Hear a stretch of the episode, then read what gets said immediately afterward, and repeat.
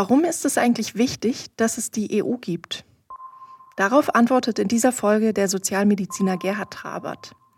Als Arzt setzt er sich seit vielen Jahren mit dem Zusammenhang zwischen Armut und Gesundheit auseinander und bietet etwa mit der Ambulanz ohne Grenzen obdachlosen und nicht krankenversicherten Menschen eine medizinische Versorgung. In dieser Folge von Europa to go sprechen mein Kollege Jürgen Klute und Gerhard Trabert über Armut in der Europäischen Union – über Bildungs- und Geschlechtergerechtigkeit und darüber, warum Trabert für die Linke zur Europawahl kandidiert, obwohl er gar kein Parteimitglied ist. Warum ist Nationalismus ein überholtes Konzept und internationale Zusammenarbeit entscheidend? Was sind die zentralen Themen der Europäischen Union und welche sozialen Probleme sind die drängendsten? Erfahrt es jetzt. Europa to go ein Podcast, der dich anlässlich der Europawahl 2024 ins Herz der EU mitnimmt. Begleite uns nach Brüssel und erfahre mehr über Institutionen wie das Europäische Parlament und was dort entschieden wird. Bürokratiemonster, Arena der Lobbyisten oder bemerkenswerte Demokratie? Erfahre es im Podcast Europa to go. Eine Kooperation von ND und den Plattformen europa.blog und die-zukunft.eu. Gerd, wenn du ins Europäische Parlament gewählt wirst, was würdest du Bürgern und Bürgerinnen sagen, weshalb es wichtig ist, dass es die Europäische Union gibt? Äh, wo, wo, siehst du die Bedeutung, die Wichtigkeit der Europäischen Union und wo siehst du auch für die Bürger und Bürgerinnen die Bedeutung und Wichtigkeit der Europäischen Union? Ich meine, ich bin durch all meine Erfahrungen als, als Arzt, als Mensch äh, in anderen Ländern immer wieder damit konfrontiert worden. Oder vielleicht ist konfrontiert auch gar nicht das richtige Wort. Ich habe andere Kulturen, Ethnien kennenlernen dürfen. Ähm, schon, das ist ein Privileg als Arzt, weil du dann äh, in aller Regel nie als Fremdkörper gesehen wirst, sondern immer als jemand, der kommt und äh, ja hilft, äh, wenn es um existenzielle Armut geht, um mangelnde Gesundheitsversorgung, um Kriegsregionen, um Naturkatastrophen. Ähm, und was mir immer unheimlich imponiert hat, war die, die Kooperation, die Zusammenarbeit mit anderen Nationen. Ja, das, das ist etwas, das ist etwas ganz Besonderes, so ein Wir-Gefühl und das jetzt auf Europa, ähm, ja, äh, übertragen, finde ich, ist es einfach wichtig. Ähm, Nationalismus, äh, das äh, ist überholt in meinen Augen, sondern wir müssen international kooperieren. Es geht um Inhalte, um Werte. Und das kann man alles in meinen Augen nur wirklich realisieren, gerade in der jetzigen Zeit, wenn man grenzüberschreitend ähm, ja, zusammenarbeitet und vor allen Dingen auch äh, die Möglichkeit hat, äh, dann Strukturen zu schaffen, Gesetze zu schaffen. Ja, das, das ist ja etwas Wichtiges. Und äh, was für mich auch wichtig ist, äh, dass ähm, ich hoffe, auf EU-Ebene Themen platzieren und vielleicht auch Dinge umsetzen zu können, die momentan in Deutschland nicht möglich sind. Ähm, also ich finde es, es ist elementar, hier hm, gemeinsam für Menschenrechte, für Humanität, ja, einzustehen. Und wir wissen alle, wie, wie prekär momentan die Situation ist. Ähm, wir wissen das in Deutschland mit der AfD, der Rechtsruck. Wir sehen das in den Niederlanden, in Schweden, in Ungarn in der Türkei, in Italien, überall kommen Rechtspopulisten, äh, Faschisten an die Macht. Und äh, das ist für mich auch ein ganz wichtiger Grund, auf dieser internationalen Ebene zu kooperieren, um dem etwas entgegenzusetzen. Da sehe ich eine ganz große Gefahr für die europäischen Demokratien. Du hast ja jetzt schon fast äh, ein zentrales Thema für die Europäische Union genannt. Ich äh, will aber trotzdem noch mal die Frage äh, formulieren. Was sind aus deiner Sicht die derzeit wichtigsten Themen für die Europäische Union und insbesondere natürlich für das Europäische Parlament? Also für mich gibt's mh, mm, drei, drei zentrale Themen. Das eine ist natürlich der Klimaschutz. Ähm, das, das ist ein zentrales Thema, wobei ich immer betone, mein zweites zentrales Thema, das Thema soziale Gerechtigkeit, Armutsbekämpfung, ähm, dass beide Themen quasi zwei Seiten einer Medaille darstellen. Ähm, das sind die Herausforderungen. Ich finde, eine Demokratie ähm, auf europäischer Ebene, auf deutscher Ebene äh, zeigt sich dann ähm, als eine wehrhafte Demokratie, die die Menschenrechte vertritt, in dem, was sie für ähm, ja, den sozialen Ausgleich, für Armutsbekämpfung, für soziale Gerechtigkeit, für Gender- oder Geschlechtergerechtigkeit tut, für Bildungsgerechtigkeit. Äh, das ist etwas Zentrales. Aber ähm, die Menschen, die von Armut, von Ausgrenzung betroffen sind, sind auch die, die am stärksten von dem Klimawandel äh, betroffen sind. Deshalb gehören diese Themen für mich zusammen. Das sind die zentralen politischen Herausforderungen. Und das Dritte, übergreifende Thema, das habe ich eben schon angesprochen, ist äh, dieser Rechtsruck, Rechtspopulismus, der eben äh, vom Leugnen des Klimawandels bis hin äh, zu einem Klassismus, einem Sozialrassismus äh, hintendiert, äh, der äh, immer mehr Menschen ausgrenzt, benachteiligt. Und also ich engagiere mich ja gerade auch für Menschen, die von Obdachlosigkeit betroffen sind. In Ungarn ist Obdachlosigkeit verboten. Du kommst also ins Gefängnis, wenn du obdachlos bist. Ja, oder äh, wenn man die Vox-Partei in Spanien oder auch Orban äh, hat das ja auch schon in Ungarn umgesetzt. Also um, um ein Beispiel für für das zu geben, was, was Rechtspopulismus, was, was diese Politik bedeutet. Dort ist ein Gesetz ähm, in Ungarn verabschiedet worden, dass eine Frau, die hm, aus welchen Gründen auch immer abtreiben möchte, muss vorher einen Nachweis erbringen, dass sie vor äh, diesem medizinischen Eingriff die Herztöne ihres Kindes gehört hat. Und genau das hat die Vox-Partei auch in ihrem äh, Programm gehabt. Äh, zum Glück ähm, äh, sind sie ja gescheitert in Spanien. Aber sie hätten das auch in Spanien umgesetzt. Und das ist nur ein kleines Beispiel, aber es zeigt für mich so die Menschenverachtung, die Unterdrückung von Menschen, ähm, gerade auch von, von, von Frauen, die uns droht, wenn wir diesem, ja, diesem Rechtsruck, diesem rassistischen, sozialrassistischen, klassistischen ähm, Gehabe, oder Gehabe ist auch zu milde ausgedrückt, dieser Politik, wenn wir dem nichts entgegensetzen. Es gibt ja an der Europäischen Union auch eine ganze Reihe Kritik. Es gibt ja mhm. viele Leute, die viele kritische Stimmen zu hören. Was aus deiner Sicht wäre änderungswürdig oder was müsste geändert werden? Nicht nur änderungswürdig, sondern was äh, wäre wirklich dringend nötig an der EU zu ändern aus deiner Sicht? Also einmal ist immer wieder dieses Thema ähm, soziale Gerechtigkeit äh, für mich ein wichtiges Thema. Arbeit, ähm, Armutsbekämpfung, das bedeutet Umverteilung. Das bedeutet auch, es muss EU-weit muss es, muss es äh, Steuermodelle geben, die eben dem entgegentreten. Also wir wissen doch, dass äh, Reichtum immer mehr zunimmt. In Deutschland haben wir eine Million Millionäre. Das ist europaweit eine Entwicklung. Ähm, dem müssen wir etwas entgegensetzen. Das bedeutet auch nochmal Themen wie höhere Einkommenssteuer. Da sind ja andere europäische Länder weiter als wir in Deutschland. Vermögenssteuer, ähm, eine gerechte Erbschaftssteuer, äh, Kapitalertragssteuer und, und vieles mehr. Also das muss wirklich in Europa ein zentrales Thema sein, also das Thema Umverteilung ja, äh, von, äh, von Finanzen. Das Thema äh, ja, Wohnen ja, muss, muss ein zentrales Thema, ist zum Teil schon ein Thema. Es sind auch andere Länder wieder voraus. Ja, das ist ja auch meine Hoffnung. Spanien äh, hat äh, Gesetze, wo der Leerstand verboten ist. Also äh, das äh, Spekulation ist in Spanien nicht so möglich wie in Deutschland, was leeren Wohnraum angeht. Auch dieses Airbnb, also äh, dass ich Wohnungen ähm, nicht mehr dem freien ähm, Markt zur Verfügung stelle, sondern äh, Leute dort ihre Ferien machen lasse. Ja, und äh, da geht ja auch et etwas verloren. Da gibt es auch in anderen Ländern ähm, wirklich bessere Modelle.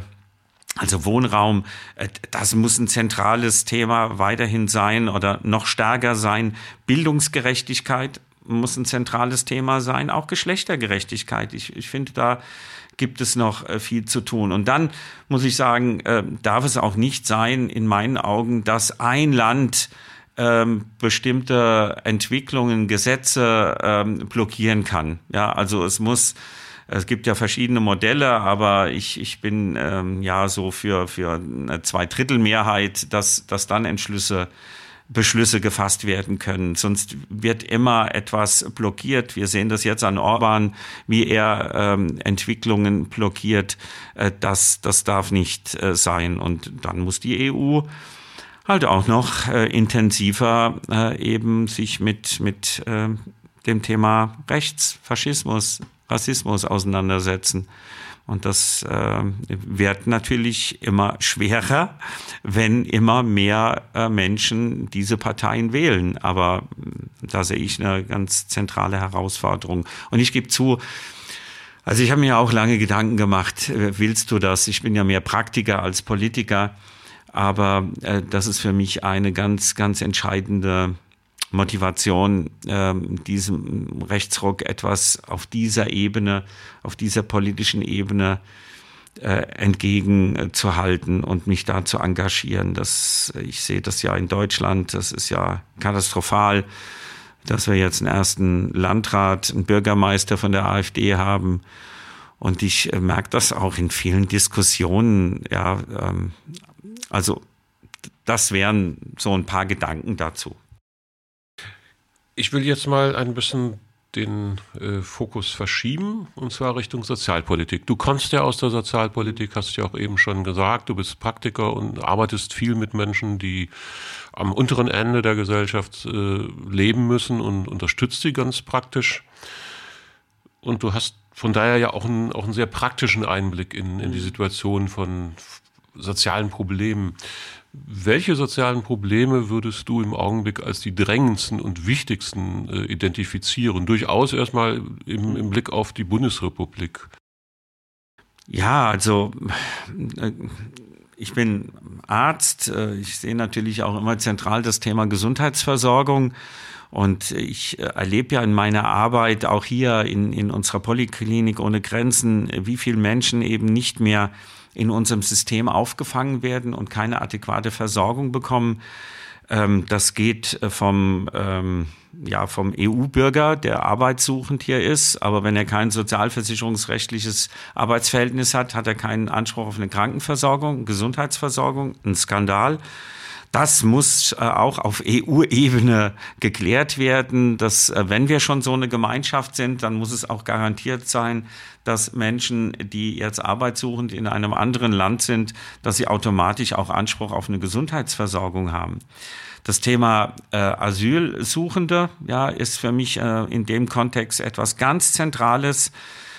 Da wird ja von, von zum Beispiel von CDU-Seite, ob das jetzt Merz oder Linnemann ist, äh, wissentlich die Unwahrheit gesagt. So dumm kann man nicht sein, dass man das nicht weiß, dass Asylsuchende einen sehr stark eingeschränkten Anspruch haben. Nach Asylbewerberleistungsgesetz Paragraph 4 und 6 wird nur eine Behandlung bezahlt bei akuten Erkrankungen und Schmerzzuständen.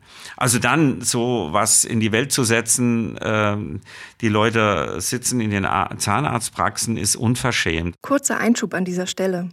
Trabert bezieht sich auf Äußerungen des CDU-Vorsitzenden Friedrich Merz, der im September im Gespräch mit der Welt den Eindruck erweckt hatte, Deutsche würden keine Zahnarzttermine mehr bekommen, weil reihenweise Asylsuchende sich die Zähne neu machen lassen würden.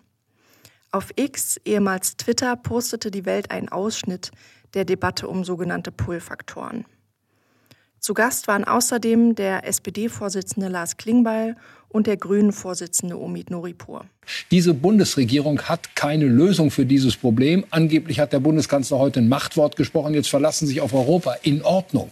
Nur wir müssen über die, ich sag's, wiederhol's nochmal, wir müssen uns über die Pull-Faktoren hier in Deutschland unterhalten. Und da bestreitet vor allem Ihre Partei, dass es überhaupt welche gibt. Aber die gibt es. Und zwar massiv, so dass die Leute in der großen Zahl hierher kommen. Und solange wir das nicht ändern, auch die Bevölkerung, die werden doch wahnsinnig, die Leute, wenn die sehen, dass 300.000 Asylbewerber abgelehnt sind, nicht ausreisen, die vollen Leistungen bekommen, die volle Heilfürsorge bekommen, die sitzen beim Arzt und lassen sich die Zähne neu machen und die deutschen Bürger nebendran kriegen keine Termine. Was Sie hier machen, ist eine Katastrophe für dieses Land. Das ist für mich auch eine Form ja, von, von Hetze. Ja, ähm, das ist nicht zu akzeptieren, äh, so etwas. Also die Gesundheit. Also ich finde, wir brauchen kein duales System, keine gesetzliche und private Krankenversicherung. Wir brauchen eine Bürgerversicherung. Und dieses Konzept muss es europaweit geben. Ja, das, das ist so eine zentrale Herausforderung, denn wir wissen, dass von Armut betroffene Menschen äh, früher sterben als reiche Menschen. Ja, also bei Frauen sind das äh, über vier Jahre, bei Männern über acht Jahre. Und, und das ist doch ein absoluter äh, Skandal. Äh, dann für mich auch zentral ist äh, die Geschlechtergerechtigkeit. Es kann nicht sein, dass Frauen immer noch für die gleiche Arbeit 18 Prozent weniger äh, Gehalt bekommen, Verdienst haben. Es kann nicht sein, dass die Care-Arbeit, die Sorgearbeit nicht angerechnet wird, was dazu führt, dass äh, Altersarmut besonders Frauen betrifft, weil sie das, was sie an an Versorgung ihrer Kinder oder auch an äh, Versorgung von Angehörigen geleistet haben, weil sich das nicht in Rentenansprüchen generiert, ähm, also wir haben dann auch dieses Gender Pay Gap, Gender Pension Gap und ähm, ja auch Gender Dada Gap. Das ist auch etwas, was meines Erachtens noch mehr in den Fokus gerückt werden muss. Um Beispiel in der Medizin zu geben. Medikamente werden fast nur an Männern äh, getestet. Ja, ähm, das ist natürlich äh, Unfug, dann die gleiche Medikation Frauen zu geben. Also da muss sich was äh, verändern.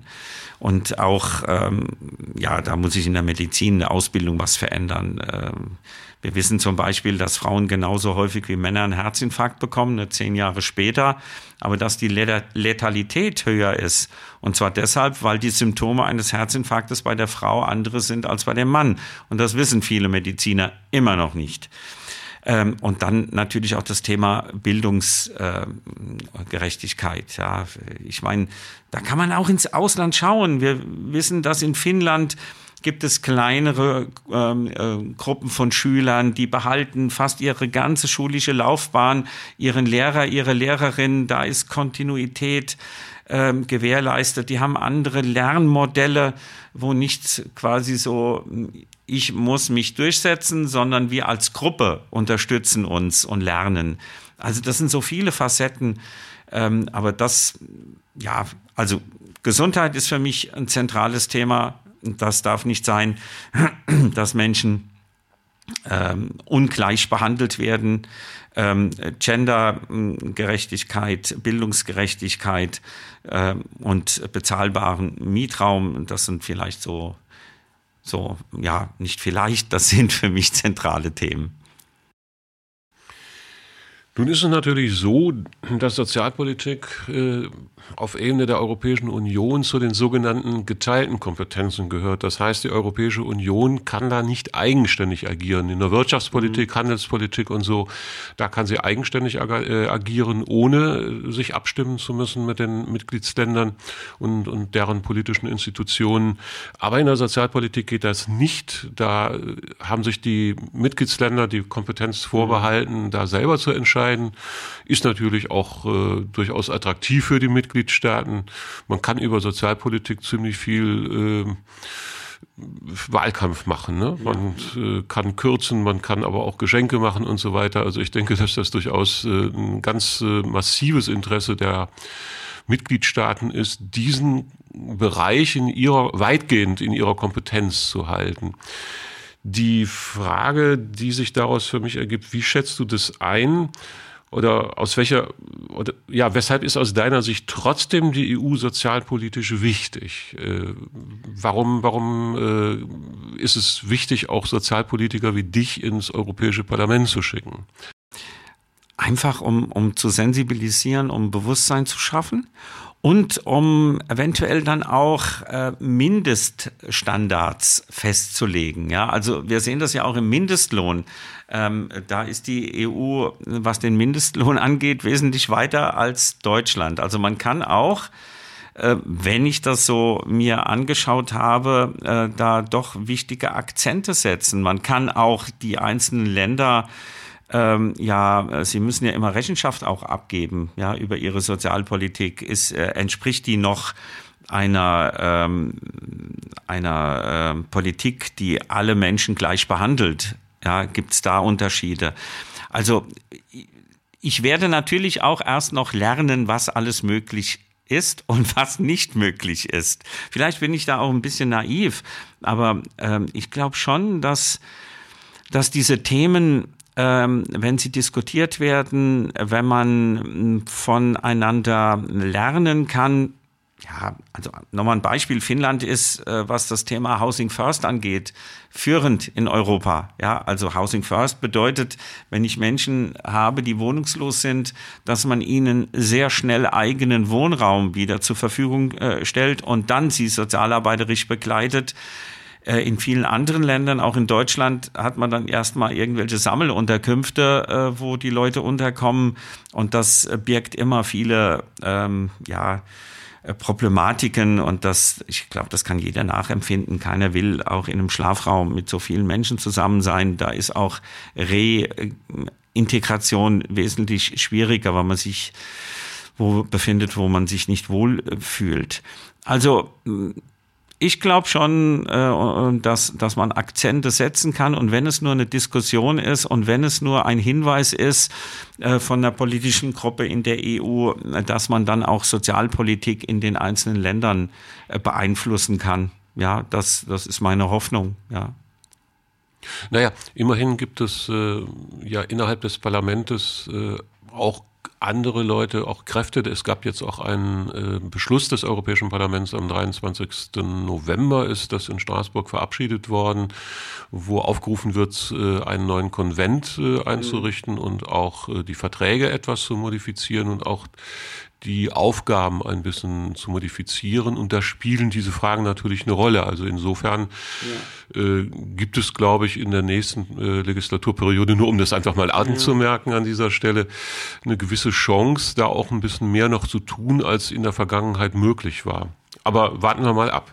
Ja, aber äh, gerade noch das, natürlich äh, gibt es auch meines Erachtens sehr, sehr problematische Entwicklungen. Das ist das äh, neue, äh, die neuen Bestimmungen zum Asylbewerberthema, zum Thema von, von Menschen, die aufgrund von Armut, Naturkatastrophen, Kriegen zu uns fliehen. Und diese Verschärfung auf EU-Ebene, das ist natürlich etwas total äh, Problematisches. Ja.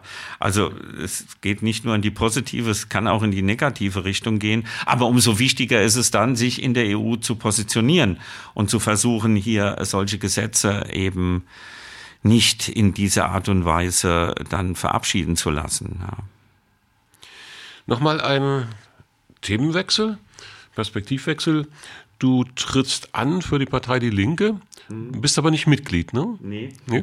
Äh, aber du trittst an für Die Linke. Weshalb ist es aus deiner Sicht wichtig, dass die Linke im Europäischen Parlament vertreten ist? Also ich werde ja auch häufig angesprochen, warum ich nicht Parteimitglied äh, bin. Vielleicht da noch eine Bemerkung dazu. Das hat nichts mit der Linken zu tun, sondern das hat einfach mit mir etwas zu tun, mit meiner Biografie und ich habe einfach äh, irgendwann beschlossen, ich werde nie in eine Partei eintreten.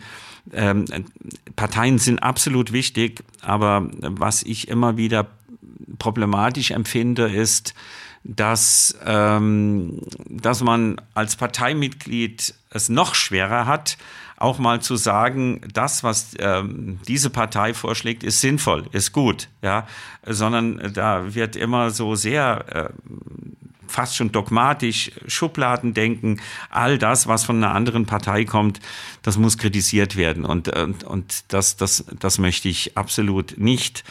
Ähm, ich habe mal gesagt, als ich für den Bundestag kandidiert habe, ich bin ein äh, linker, äh, grüner, in Teilen sozialdemokratischer Kandidat, der auch akzeptieren kann, dass ein Entwicklungshilfeminister, damals Müller, äh, ganz gute Sachen gemacht hat mit seinem Lieferkettengesetz und so. Also heute würde ich das vielleicht noch ein bisschen anders sagen. Also Grüne nicht mehr an zweiter Stelle, sondern weiter hinten. Ähm, aber nun gut. Ähm, ja, die Linke ist für mich wirklich die Partei, wo ich mich am stärksten äh, identifizieren kann äh, mit gerade mit äh, dem Thema Sozialpolitik, mit dem Thema Umverteilung, mit dem Thema der kritischen Auseinandersetzung mit unserer kapitalistischen Demokratie. Ja, das muss man ja das, das äh, muss man immer wieder ähm, thematisieren und einfordern und muss deutlich machen, dass Armut nicht vom Himmel fällt, sondern sie ist gemacht, ja, durch politische Entscheidungen, durch das Funktionieren in unserem System, durch eine ungerechte ähm, Besteuerung, ja, und, und da muss ich sagen, alle anderen Parteien, die haben diese Themen immer mal wieder in ihrem Wahlkampf, äh, so benennen sie es, aber wenn sie dann in einer Regierungsverantwortung sind, haben sie es noch nie umgesetzt. Ja, also wirklich zu sagen, wir müssen eine Vermögenssteuer, äh, eine höhere Einkommenssteuer, was auch immer. Wir müssen jetzt wirklich eine Umverteilung vornehmen. Wir müssen äh, den Mindestlohn erhöhen. Wir müssen die Arbeitsbedingungen verbessern. Wir müssen im Niedriglohnsektor äh, mit äh, also gesetzliche Vorgaben machen, damit die Menschen eben nicht so ausgebeutet werden können, wie sie es immer noch äh, sind. Und das ist, das ist alles etwas, was ich äh, bei der Linken sehr authentisch vertreten sehe. Ich glaube, das ist wirklich ein elementares Anliegen. Und weil ich diese, ja, ich glaube, es ist wirklich diese Authentizität äh, spüre, ist das für mich die Partei, mit der ich mich engagieren möchte. Und ich finde, dass die Linke absolut in Europa gebraucht wird. Ja, weil äh, wie bei uns in Deutschland, auch in Europa, haben sie immer mehr äh, diese Rechtsentwicklung, immer mehr Nationalismus, immer mehr, ja, bis hin Meloni, äh, Faschis, äh, Faschismus. Und die Partei, die dem am stärksten entgegentritt, ist die Linke. Ja, äh, alle Parteien haben diesem Asylpakt zugestimmt, bis auf die Linke. Ja, und das, und das ist, und da werden elementar Menschenrechte äh, verletzt oder ja gestrichen. Und das darf doch nicht sein. Ja, also ich sage immer, wenn wir, es ist ja schwierig und immer dünnes Eis, äh, Vergleiche, historische Vergleiche äh, zu ziehen, aber ich vergleiche nicht, ich möchte immer auch gerne erinnern. Und dieses Erinnern, finde ich, ist auch eine Verpflichtung, wie äh, der Nationalsozialismus in Deutschland an die Macht gekommen ist. Und ähm, äh, da war es auch dieses Thema zum Teil, ähm, ja, dieses ähm, wegzuschauen vor äh, Ausbeutung, vor Unterdrückung, ob das das Wegschauen angeht, was, was jüdische Mitbürger anging oder auch, was viele eben nicht wissen, dass die Nazis schon 33 und 38 Säuberung der Landstraße und Bettlerrazzia, ähm, sogenannte Arbeitsscheue, Wohnungsscheue äh, in die KZs ähm, verfrachtet haben und da schon mal so getestet haben, wie geht die Bevölkerung damit um. Ja, und, ähm, und es hat sich nie, also ich verstehe auch diese Politik, auch der CDU nicht, es hat sich nie bewährt, einen Schritt nach rechts zu gehen sondern dann wurde immer das Original gewählt und das finde ich so gefährlich, sondern keinen Millimeter nach rechts. Wir müssen doch jetzt gerade mit dem, was Demokratie ausmacht, und das sind die Menschenrechte, die Wahrung der Menschenrechte, damit müssen wir den Rechten entgegentreten und nicht indem wir ja dann gegen äh, Ausländer ähm, hetzen, gegen Asylsuchende hetzen oder auch gegen Empfänger von Bürgergeld. Ja, das, das ist für mich fatal. Und das macht die Linke nicht, beziehungsweise sie ist ja ganz klar in ihren Aussagen. Deshalb unterstütze ich die Linke und hoffe, dass sie im Euro Europäischen Parlament noch stärker vertreten sein wird. Du trittst erstmalig bei einer Wahl zum Europäischen Parlament an. Was hat dich motiviert? Ja, das also es, sind sehr ambivalente Gefühle, ja, das gebe ich ja zu. Ich bin ja mehr ein Praktiker, äh, der auch gerne äh, Kontakt hat zu betroffenen Menschen, im Dialog ist, von Betroffenen auch viel lernt. ja, weil sie sind die Kompetenten, was ihre Lebenssituation angeht. Aber ich habe halt wirklich in, in den letzten Jahren ich meine, ich war schon immer auch politisch engagiert, nicht parteipolitisch, aber ich habe immer gesagt, äh, wir müssen zweigleisig verfahren. Wir müssen den Menschen jetzt etwas anbieten. Wir müssen jetzt Versorgungsstrukturen schaffen, aber wir müssen immer kritisch reflektieren, warum sind die Menschen in dieser Situation? Und das hat dann politische, strukturelle Ursachen. Und wir müssen das bekämpfen und das andere bekämpfen. Ja, also das gehört für mich äh, zusammen, diese Praxis, aber auch äh, natürlich nachhaltig zu sehen, was führt eigentlich dazu, dass so viele Menschen ausgegrenzt äh, sind. Jetzt habe ich doch gesehen, dass die Strukturen immer hm, ausgrenzender werden, dass die Politik immer weniger das Thema äh, soziale Gerechtigkeit im Fokus hat, ähm, dass immer mehr der Reichtum zunimmt und arme Menschen äh, weniger gesehen werden, dass dieser Asylpakt dazu führt, dass man nicht wirklich schaut, warum Menschen fliehen und das global erkennt, dass wir etwas gegen Klimawandel tun müssen, gegen Armut äh, in diesen Ländern und gegen Krieg. Nur dadurch können wir diese äh, Flüchtlingsbewegungen etwas reduzieren. Und all das und auch, ich habe schon gesagt, ähm, gerade bei uns auch diese äh, Zunahme von, von rechten Politikern äh, hat mich dazu gebracht, auf dieser Ebene jetzt ähm, mich noch mehr zu engagieren, auf dieser politisch-strukturellen Ebene. Dort, ja, und dort etwas einzubringen, was, glaube ich, nicht so viele Politiker einbringen können. Und falls ich gewählt werde, ist das natürlich auch eine Stärke, dann, äh, die ich verkörpere, denn ich habe in der Praxis gearbeitet. Ich habe den Bezug zu Menschen am Rande unserer Gesellschaft. Ich kann wesentlich authentischer äh, Dinge einfordern, weil ich nicht über Menschen rede, sondern aufgrund des Dialogs mit ihnen und der langen Arbeit ähm, in diesen ähm, Kontexten ähm, habe ich da, glaube ich, eine ganz andere ähm, ja, Expertise, äh, die ich zur Verfügung stellen kann.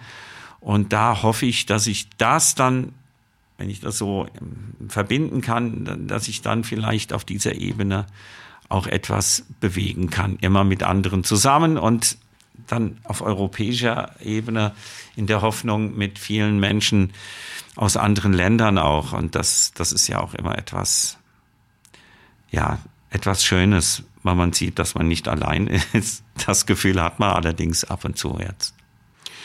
Ich möchte die Frage noch mal ein ganz klein bisschen zuspitzen. Wenn du gewählt wirst, es ist äh, Platz vier, du kandidierst mhm. auf Platz vier, hm, der hat noch durchaus Chancen, gute Chancen reinzukommen. Es ist nicht hundertprozentig sicher, aber äh, es, du hast äh, reale Chancen reinzukommen. Hast du konkrete Ziele vor Augen, wenn du da im Sommer nächsten Jahres äh, in Brüssel ins Parlament kommst, zu sagen, das möchte ich in jedem Fall erreichen. Ein, zwei Ziele, die dir ganz wichtig wären und wo du sagst, das mhm. scheint mir auch realistisch zu sein. Da, das ist die Frage. Ich kann noch nicht abschätzen, was realistisch ist. Ähm, dafür weiß ich noch zu wenig über Strukturen. Aber ich habe ja schon von, von Conny Ernst und so auch gehört, welche Ausschüsse, was man dort machen kann, was man dort äh, bewegen kann. Äh, etwas Zentrales für mich wäre eben das Thema Gesundheit. Ja, Gesundheitsversorgung. Ich möchte erreichen, äh, dass äh, wirklich, äh, wenn also ich habe so viele Patienten, die aus dem Armenhaus Europas, aus Rumänien, Bulgarien, aus Polen hierher kommen, arbeitssuchend sind. Finden sie keine Arbeit, haben sie keinen Anspruch auf eine Gesundheitsversorgung, noch nicht einmal auf äh, das bezahlte Wohnen in einem Wohnheim, ja, nur wenn sie unterschreiben, dass sie wieder zurück in ihre Heimat gehen. Also das ist für mich etwas Zentrales. Ich habe also ich habe auch mitbekommen jetzt äh, zum Beispiel so ein Thema wie Lkw-Fahrer aus anderen Ländern, ähm, wenn die äh, fahren und sind krank, ja, die haben dann in, in einem anderen europäischen Land äh, keinen Gesundheitsschutz. Also auch da äh, würde ich mich einsetzen, äh, dass es europaweit ähm, Zentren gibt, äh, was weiß ich, alle 500 Kilometer an Rasthäusern, wo Lkw-Fahrer, wo immer sie auch herkommen, wo sie eine Gesundheitsversorgung erfahren können. Ja, weil ich habe erlebt, wie, dann gehen ihnen die Tabletten für gegen den Zucker, gegen den Bluthochdruck ähm, verloren oder sie haben nicht genügend das ist übrigens auch gefährlich dann auf den Straßen, ja. Also es, es wäre etwas für die Menschen, aber es äh, würde auch, glaube ich, äh, wäre auch etwas, was Unfälle ähm, ja, reduzieren würde. Also Gesundheitsversorgung für alle gleichberechtigt in der EU, das ist etwas Zentrales, auch was äh, Asylbewerber angeht, was geflüchtete Menschen angeht.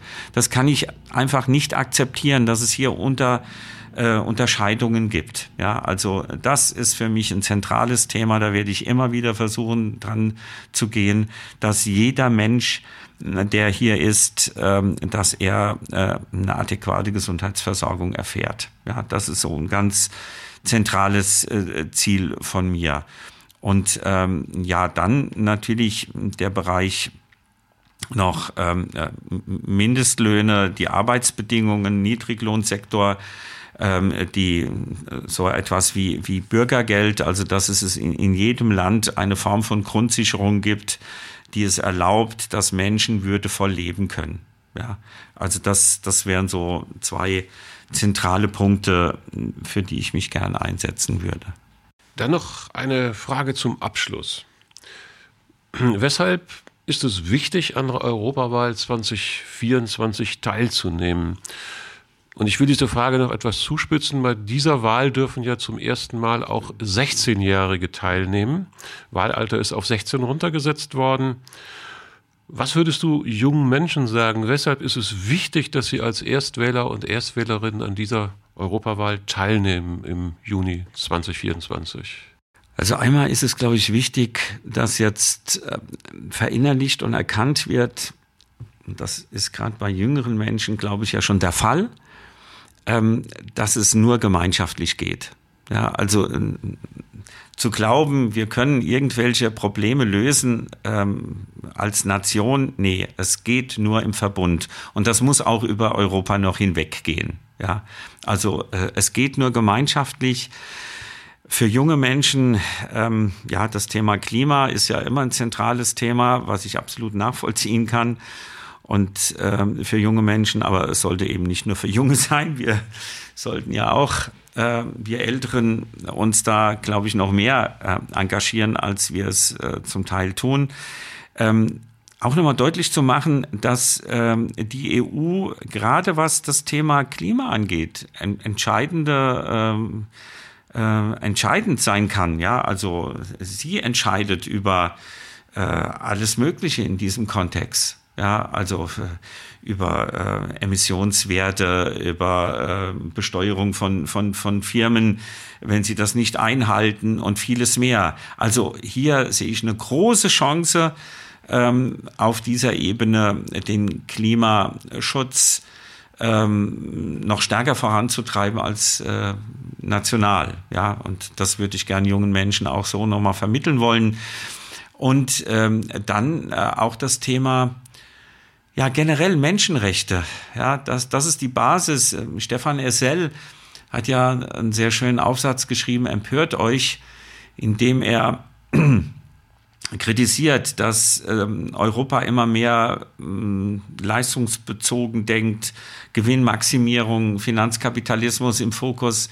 Aber die, die wirkliche Basis, äh, die Identität Europas sind die Menschenrechte, ist dieses äh, miteinander umgehen, ja, ist äh, die, die Gleichbehandlung von allen Menschen und eben nicht diese Gewinnmaximierung. Und da fällt mir ja auch immer ein sehr schöner Begriff von Jesper Juhl, Däne, Stefan Essel war Franzose, Äh, Jesper Juhl ist Däne und ähm, er hat ähm, viel veröffentlicht. Ähm, er ist Familientherapeut zu einer gelungenen Beziehung von Eltern zu ihren Kindern. Und er hat den Begriff der Gleichwürdigkeit in dieser Interaktion ähm, eingeführt, quasi in die deutsche Sprache. Ich habe mir erlaubt, diesen Begriff von ihm zu übernehmen, weil dieser Begriff drückt für mich ähm, so viel aus, eben Menschen auf Augenhöhe zu begegnen, ähm, nicht herabzusehen und ihnen mit Respekt und mit Würde zu begegnen und ihnen halt, eben auch die Möglichkeit zu geben, sich selbst zu zu verwirklichen. Da fällt mir gerade ein, in, ein indischer äh, Wissenschaftler noch ein, Amartya Sen, Wirtschaftsnobelpreisträger, der ja auch von Capabilities spricht. Der sagt, es reicht nicht, wenn ein Land ähm, ja die Bildung fördert, das ist wichtig, das ist gut, aber es muss immer auch möglich sein, das, was ich kann, zu verwirklichen. Ja, mal vereinfacht ausgedrückt. Und ähm, ich, also das würde ich jungen Menschen ähm, versuchen zu vermitteln, dass die EU so zentral ist für deren Zukunft, viel mehr als in der Gegenwart und in der Vergangenheit. Und dass sie da die Chance haben, mit ihren Stimmen wirklich Einfluss zu nehmen auf diese Politik, Einfluss zu nehmen auf ihre Zukunft. Ja, und, und das, das äh, wäre mir wichtig, dass das erkannt wird und dann gewählt wird und hoffentlich die richtigen gewählt werden. Gut, ja, dann ganz herzlichen Dank für die Zeit, die du dir genommen hast und äh, ich drücke dir die Daumen, dass du reinkommst. Europa to go ist eine Kooperation von ND und den Plattformen europa.blog und die-zukunft.eu. Gefällt dir der Podcast? Dann unterstütze uns und unsere Arbeit durch ein Abo der Tageszeitung ND der Tag oder eine Spende auf dasnd.de/support.